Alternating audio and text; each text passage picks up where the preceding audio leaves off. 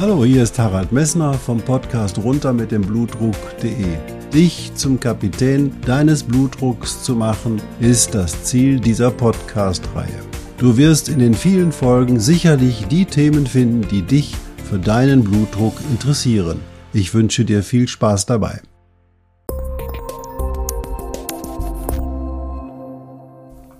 Ja, hallo, hier spricht wieder Harald Messner vom Podcast runter mit dem Blutdruck.de. Ich freue mich, dass du auch zu 141. Folge des Podcasts runter mit dem Blutdruck.de eingeschaltet hast und dich die Sendungen und Podcast-Folgen weiter interessieren. Ja, beim letzten Mal hatte ich dir etwas über den therapieresistenten hohen Blutdruck erzählt und da habe ich dir erzählt, dass es ganz viele Möglichkeiten gibt, auch mal zu schauen, eben halt, was beeinflusst denn deinen Blutdruck sonst noch so, um zu gucken, ob der wirklich therapieresistent ist. Heute in 141 erzähle ich dir einen besonderen Fall und da fragen wir uns dann, ist er wirklich therapieresistent? Und ich wünsche dir viel Spaß dabei.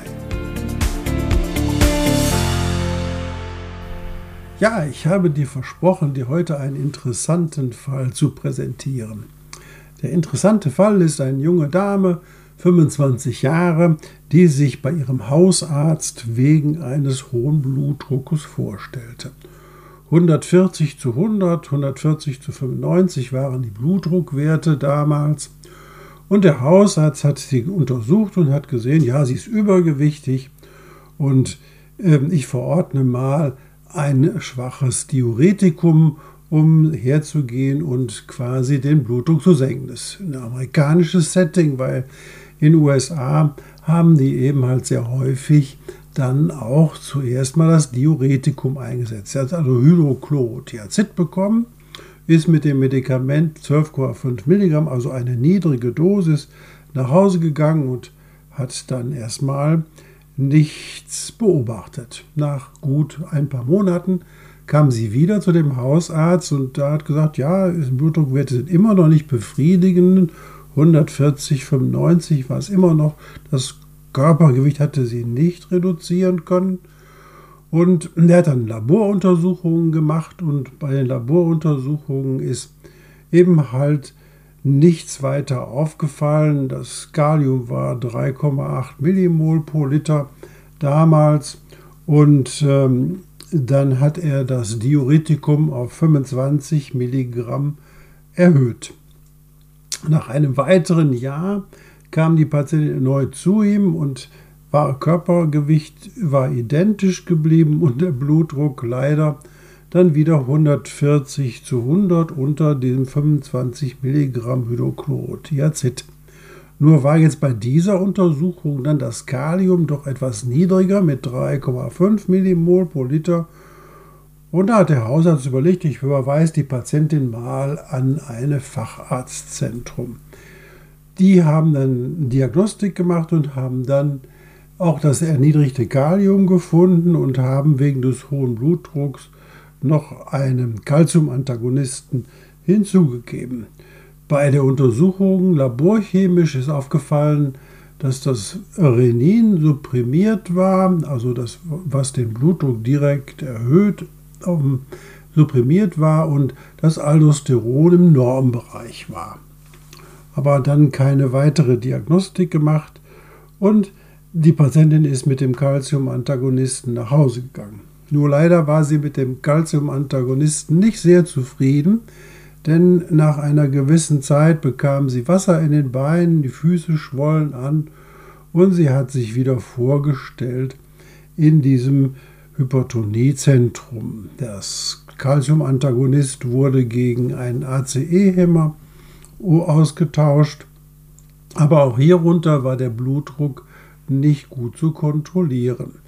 Über die Zeit sind dann zwei bis drei Jahre vergangen und dann war sie wieder in einem neuen Hypertoniezentrum und die haben dann nochmals die Diagnostik gemacht und dabei auch ist ihnen aufgefallen, dass obwohl es jetzt kein Diuretikum mehr gab, weil die Patientin hat es nicht gut vertragen, eben halt in der Situation ein supprimiertes Renin gab und ein leicht über dem, an dem Normbereich angrenzendes Aldosteron war. Und da waren die Kollegen dann sehr aufmerksam und die sind dann hergegangen und haben dann sich ein altes CT von der Patientin besorgt und bei dem alten CT ist herausgekommen, dass sich in der linken Nebenniere ein 2 cm großes Knötchen befand, was bei der ersten CT-Untersuchung, was wegen Bauchschmerzen gemacht worden war,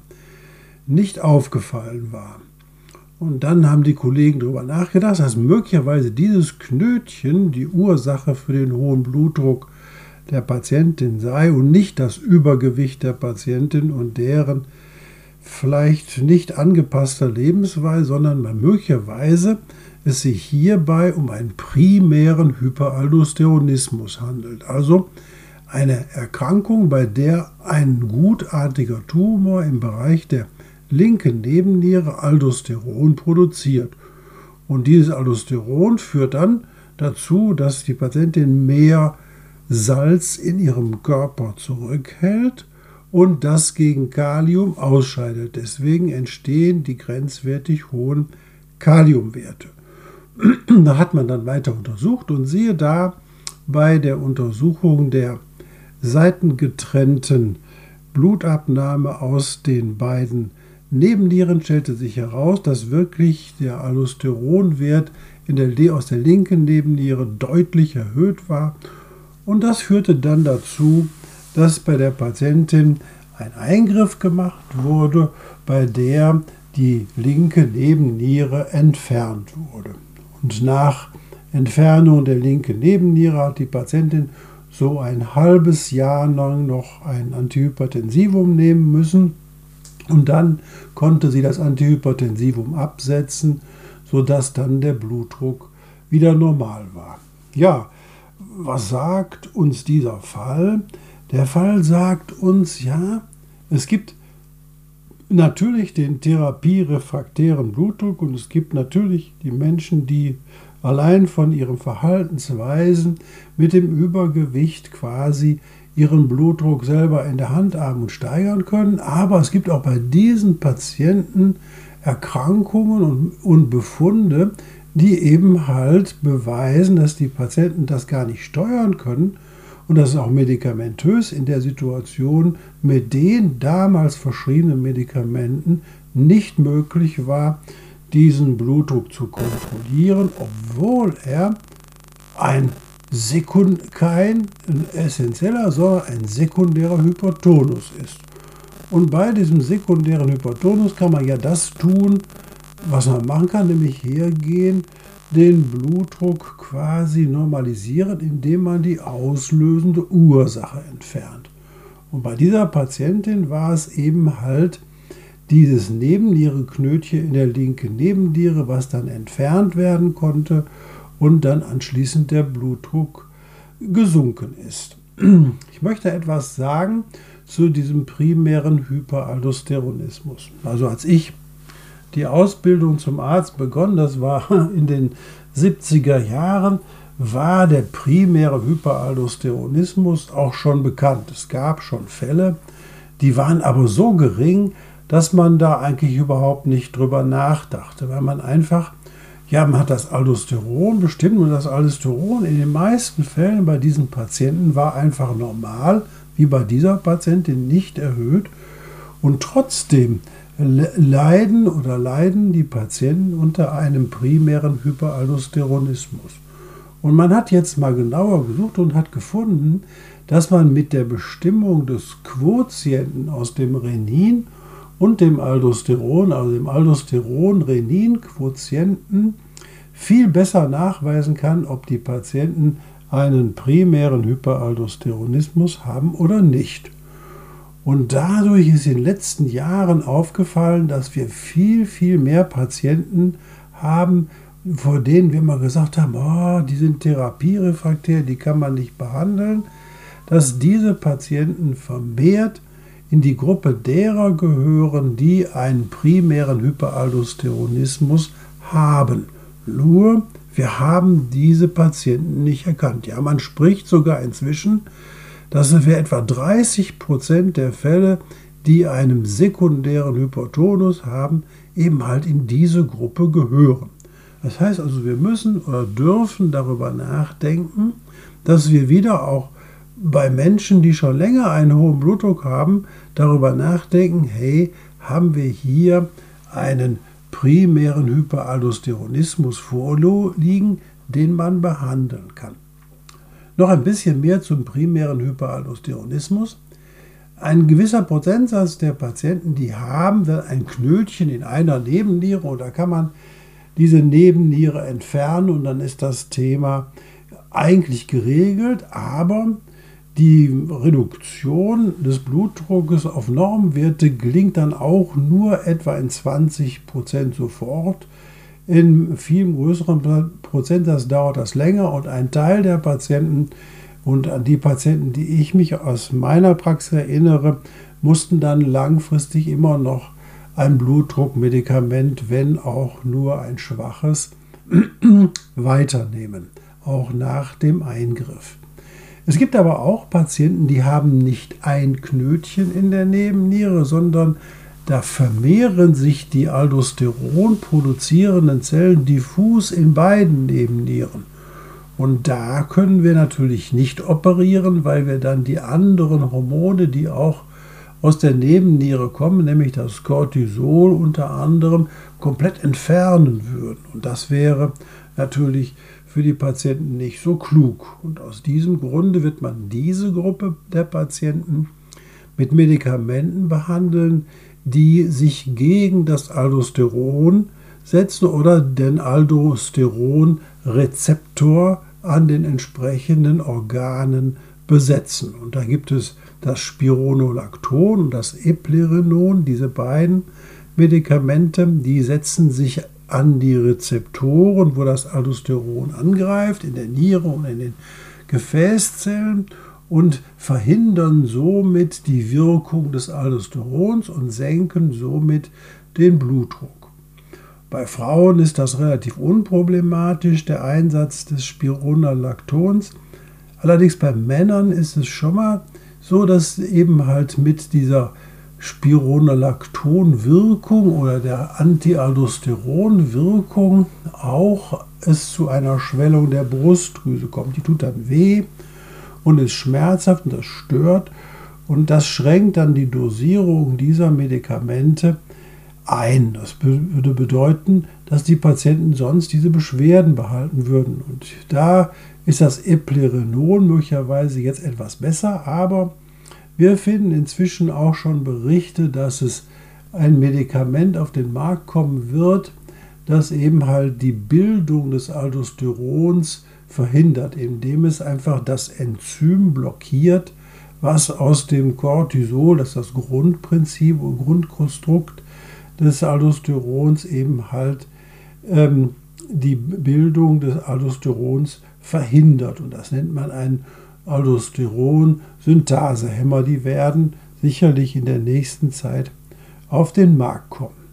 Da sieht man aber auch, wir haben häufig jetzt auch schon in den Guidelines drin, dass ja zu den Basisblutdruckmedikamenten, sprich ähm, ACE-Hämmer, Angiotensin 1 Rezeptorblocker und ähm, Calcium-Antagonisten und Diuretika gesellt sich jetzt in der späteren ähm, Situation, in späteren Entwicklungen auch das Spironolacton wieder hinzu. Das wird dann erwähnt, dass man das einsetzen kann bei Therapie refraktärem hohem Blutdruck. Und das ist widerspiegelt auch die Erkenntnis, dass wir es möglicherweise in vielen Fällen der Therapie refraktären hohen Blutdruckpatienten um Patienten handelt, die eben halt einen primären Hyperaldosteronismus haben. Was zeigt uns das? Es lohnt sich immer noch mal neu nachzudenken und nicht in die Schublade zu greifen. Ja, die Dame ist sowieso übergewichtig, die hat ihr Leben nicht im Griff. Und warum sollen wir da an ihrem Blutdruck weiter rumarbeiten? Nee, nee, es ist immer wieder klug, darüber nachzudenken, Bin ich mit meiner Diagnose noch richtig? Widerspiegelt sich das, was ich an Befunden habe, mit dem Krankheitsbild? Kann ich da nochmal neu hinterfragen? Und das sind wert, wertvolle Erkenntnisse, sehr, sehr wertvolle Erkenntnisse, dass wir auch dazu lernen und dass wir plötzlich auch erkennen, ja, diese Erkrankung ist weit, weit häufiger und kann weit, weit mehr Patienten in diesem Bereich geholfen werden. Vielleicht noch ein Zusatz, diese äh, Knötchen in den Nebennieren, die scheinen mit dem Alter zuzunehmen. Das heißt also, wir haben viele Knötchen in den Nebennieren, die wir bei älteren Patienten sehen, aber die sind in der Regel hormoninaktiv. Was man sagen muss, wenn man einen älteren Patienten mit einem langjährigen Hypertonus hat, dann ist es nicht unbedingt zwingend notwendig, dass es sich hierbei um einen primären Hyperaldosteronismus handelt, sondern meistens sind diese Knötchen hormoninaktiv.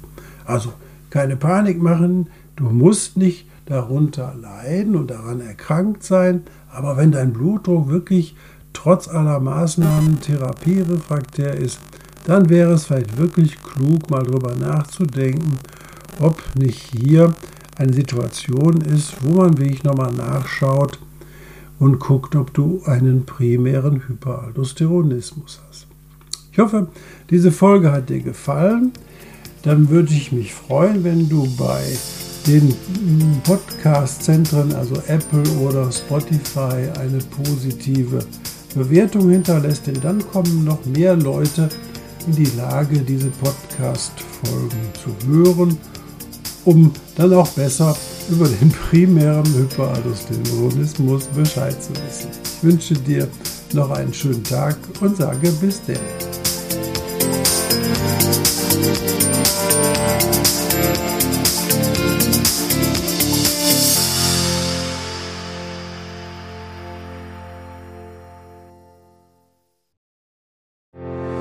Ich hoffe, diese Podcast-Folge hat dir genauso viel Spaß gemacht wie mir. Du findest noch zahlreiche andere Themen unter dieser Podcast-Reihe, die immer in Zusammenarbeit auch mit meinem Sohn Hendrik Messner mit seiner Firma mess.de entstanden ist. Und dafür möchte ich ihm sehr danken. Bis bald.